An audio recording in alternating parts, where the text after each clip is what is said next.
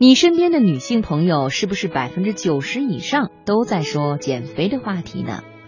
这不奇怪，因为在人们看来，身材苗条的人就是美，而且很多成功人士，尤其是女性，身材苗条似乎生活更幸福。难道真的漂亮的人就比较容易成功吗？接下来我们就说说这个很有意思的话题，也许听完之后你会有减肥的冲动呢。雇主的确有选择好看的人的动机，尤其是高端服务行业，长相和身材好的雇员有提高公司形象的作用。靓女更容易敲开客户的门，客户会更多的关注他们，更注意听他们的话。外表靓丽的人，因为自身的外貌和受到其他人的优待，会变得更加自信。客户、老板和同事更愿意与漂亮的人在一起，所以他们的成功有外因。但是苗条的人也有成功的内因。没有吃不胖的人，要保持身材必须注意饮食，那么这就需要有强大的自制力。不少做金融服务行业的女性都非常自律。有的生孩子回来以后有些发胖，就每天只喝一杯咖啡作为午饭。那些成功保持苗条身材的人，一般都有比较强的意志力。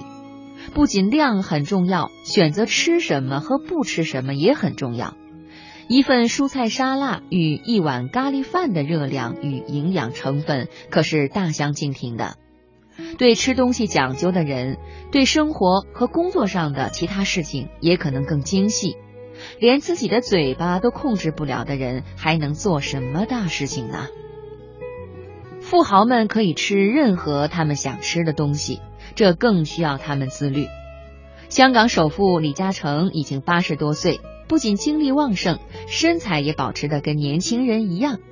有认识他的人说，他只吃素。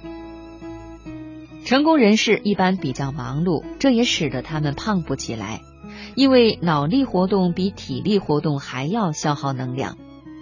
曾经听说有一个美国银行的总裁，每天早上要吃一大块牛排做早餐，但他就这样也还是很瘦。有研究报道说，棋手一局棋下完了所消耗的体力，和摔跤运动员一场比赛所消耗的相当。所以说，频繁脑力活动者也不容易胖。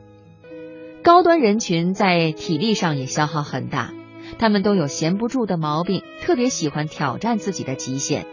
这些人没事儿不会闲在家里做沙发土豆吃吃零食，而是要半夜里去登山、跑马拉松、高山滑雪、大海里冲浪、驾驶帆船，尽干一些折腾自己的事情。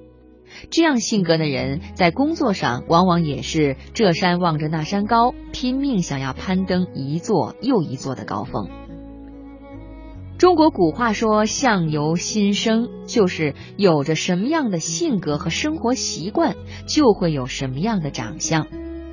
很多人又喜欢以貌取人，所以那些长得好看的人更会受到欢迎，两者相辅相成。长相好、身材苗条的人更有成功的可能性，也就不奇怪了。